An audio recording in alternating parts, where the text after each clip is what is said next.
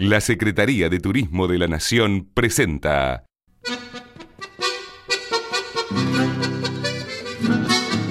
Nuestros ríos, un programa de bien público que impulsa la protección de los peces y los ríos en beneficio de las economías regionales a través de la pesca deportiva. Hola, ¿qué tal? ¿Cómo está hoy mi amigo? A lo largo de las charlas que venimos teniendo sobre el río y los peces, hemos conversado sobre el delicado y armonioso equilibrio que existe entre el desplazamiento, o sea, el viaje de los peces y el medio ambiente. También dijimos que este equilibrio puede romperse. Cuando sucede, se debe a varias razones. Nos detendremos en una de ellas, las obras de embalse o represa que se realizan en los ríos con fines de obtener energía eléctrica, agua para riego, etcétera, etcétera. Que por otra parte son muy importantes para el hombre, pero restringen el desplazamiento de los peces, especialmente de las especies más valiosas. Al mismo tiempo, impiden el natural ciclo hidrológico del río, pues regulan las crecidas y de esta manera desaparecen las lagunas marginales, que son la zona preferida para la crianza de los peces juveniles. Pero el mayor problema está en que esta situación suspende el viaje del pez. Al suspender el viaje, también suspende su reproducción. Por lo tanto, no pone huevo se corta el ciclo biológico. Si una gallina no tiene amoría con el gallo, no pone huevo y no hay pollito, mi amigo. ¿Me va entendiendo lo que le quiero decir?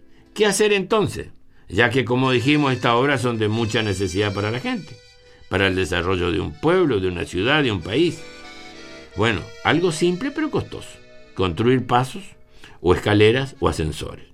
En fin, todo lo que ayude al pez a cruzar el muro de la represa. ¿Qué son estos pasos, escaleras o ascensores? Estanques sucesivos donde los peces van superando desniveles a saltos o por agujeros especialmente hechos en las paredes de los muros. También hay algunos sistemas de esclusas parecidas a las utilizadas por los barcos cuando deben remontar obstáculos como el canal de Panamá.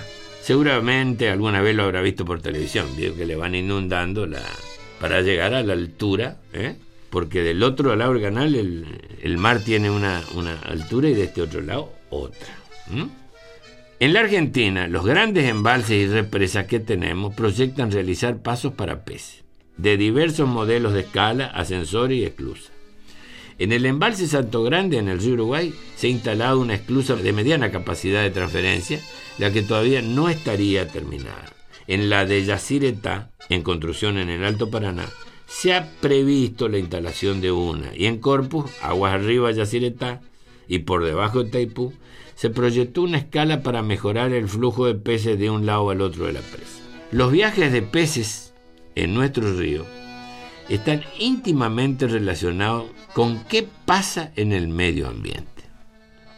Por eso, si algo cambiamos, también afectamos a los peces. Por eso le decíamos días pasados lo que se modifica de un lado, modificará también el otro. Si el río es la casa de los peces y nosotros le cerramos las puertas y las ventanas, los estamos condenando a que desaparezcan y que el río solo tenga nada más que agua. Por eso nuevamente cuidado y respeto. A lo que deberíamos agregar, información y experiencia de las personas que tienen contacto con el río. Ojalá siempre podamos decir, hoy fue un buen día de pesca. Así que no matemos al pez de los huevos de oro, no rompamos las cadenas. En definitiva, usted me entiende, no rompamos.